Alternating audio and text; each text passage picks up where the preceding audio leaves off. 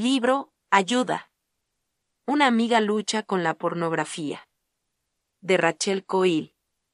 Capítulo 2. Entendiendo la adicción.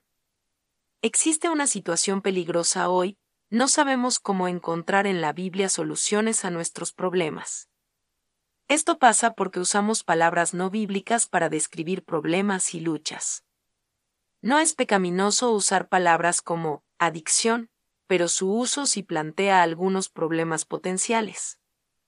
Cuando no usamos los términos bíblicos para definir nuestras luchas, es fácil pensar que la Biblia no es adecuada para abordar todos los problemas de la vida. Nos encontramos buscando soluciones al pecado en otros sitios. Regresemos a la Biblia y desarrollemos la habilidad para definir bíblicamente los problemas con los que luchamos. Identifica los términos bíblicos que describen la adicción sexual en los siguientes pasajes. Antes ofrecían ustedes los miembros de su cuerpo para servir a la impureza, que lleva más y más a la maldad. Ofrezcanlos ahora para servir a la justicia que lleva a la santidad. Romanos 6:19b. Por tanto, hagan morir todo lo que es propio de la naturaleza terrenal, inmoralidad sexual, impureza, bajas pasiones, malos deseos y avaricia, la cual es idolatría, Colosenses 3:5. Cada uno es esclavo de aquello que lo ha dominado, segunda Pedro 2:19b. Dios se refiere a la adicción sexual como esclavitud al pecado y a la idolatría. Usar la pornografía y barra diagonal o participar en la masturbación, todos los días o de vez en cuando, es idolatría y esclavitud al pecado, ver Romanos 6:12 al 13, 16.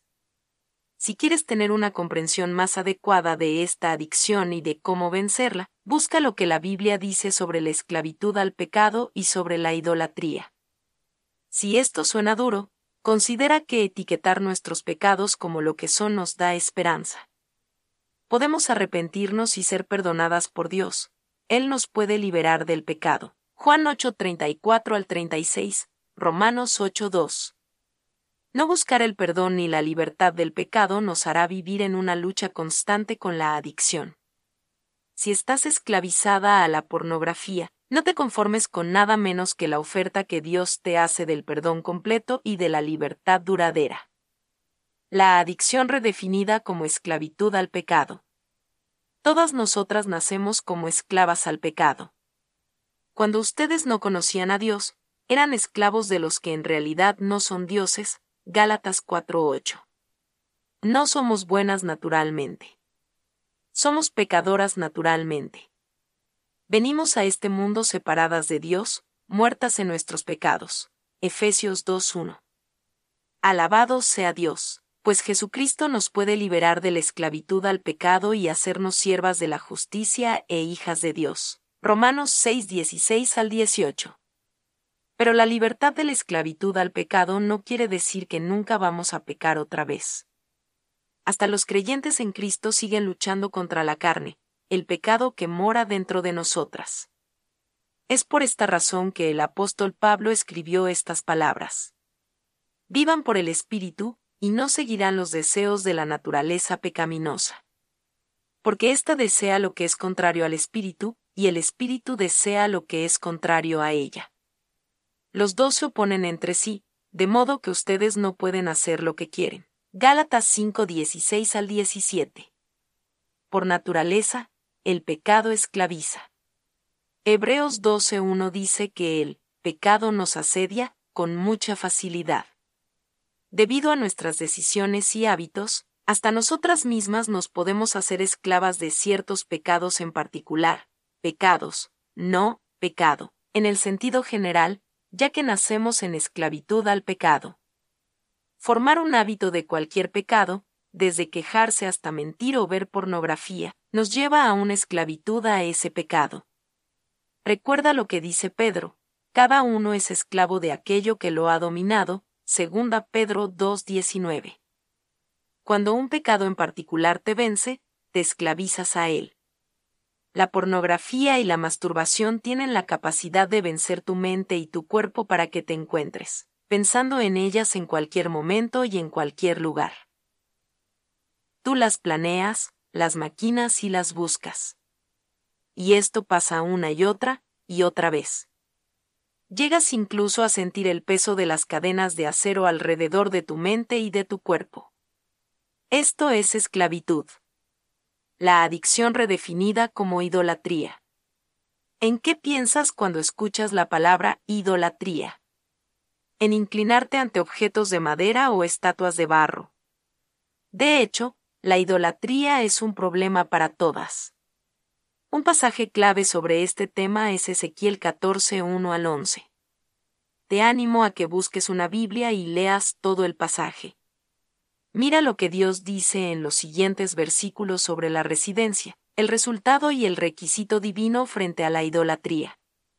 El lugar de residencia de la idolatría, el corazón. Estas personas han hecho de su corazón un altar de ídolos malolientes, y a su paso han colocado trampas que los hacen pecar, versículo 3, ver también versículo 7. El resultado de la idolatría, la separación de Dios. El corazón de los israelitas que por causa de todos esos ídolos malolientes se ha alejado de mí.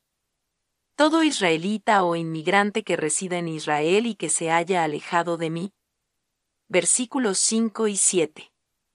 El requisito de Dios, el arrepentimiento. Arrepiéntanse. Apártense de una vez por todas de su idolatría y de toda práctica repugnante, versículo 6. Todas tendemos a darle a otras personas o cosas el lugar que le pertenece a Dios. Adoramos otras cosas que no son Dios, siendo así idólatras ante su presencia. Los ídolos del corazón se forman cuando no prestamos atención a la instrucción que se nos da en Hebreos 12. Uno de despojarnos del lastre que nos estorba, en especial del pecado que nos asedia, sino que ponemos esos tropiezos justo enfrente de nosotras. Las adicciones son buenos indicadores de que la idolatría del corazón se está llevando a cabo. Una definición de adicto es dedicado, muy inclinado, apegado a una práctica o hábito. A mí eso me suena como adoración. Involucrarse en la pornografía es el fruto de un corazón idólatra. Hay algo que quieres más que agradar al Señor y honrarlo, algo que quieres más que estar contenta con lo que Él te ha dado o no te ha dado. Solo quiero ocuparme de dos ídolos que frecuentemente están en el corazón de la pornografía, el placer sexual y una vida fácil e indolora. Con seguridad, si estás luchando con la pornografía, estos no son los únicos ídolos que pueden estar operando en tu vida, pero dudo que no los encuentres obrando en ella. El ídolo del placer físico. Una razón muy común por la que la pornografía y la masturbación cautivan a las mujeres es simplemente el sentimiento que ambas producen. Esto fue cierto para Laura, Ster y Diana. Ellas querían experimentar un éxtasis parecido al éxtasis que las drogas producen en el cuerpo de una persona. En este caso, el ídolo es un placer físico. Ellas estuvieron dispuestas a pecar con el fin de alcanzar ese éxtasis en su cuerpo. El ídolo de la vida fácil e indolora. La pornografía nos permite escapar de la realidad a un mundo de fantasía se puede convertir en un refugio para las dificultades o las desilusiones de la vida. Cualquier cosa, desde la carga de tener que limpiar una casa sucia hasta la desesperación de una relación fallida, puede enviar a una mujer directo a este falso refugio. Entregarse a la pornografía puede convertirse en una forma de evitar las responsabilidades indeseables. Hay esperanza para la libertad. Cuando etiquetamos de manera bíblica los problemas y las luchas, notamos que Dios nos da la solución. La pornografía y la masturbación se abordan de manera bíblica en términos de la esclavitud al pecado y de la idolatría. Alabado sea Dios, pues Él nos ha provisto una forma para ser libres de la esclavitud al pecado y de la adoración a los ídolos. Esto comienza con el arrepentimiento y la fe en Jesucristo. En el siguiente capítulo estudiaremos más de cerca lo que Dios nos provee para que podamos tener victoria sobre el pecado.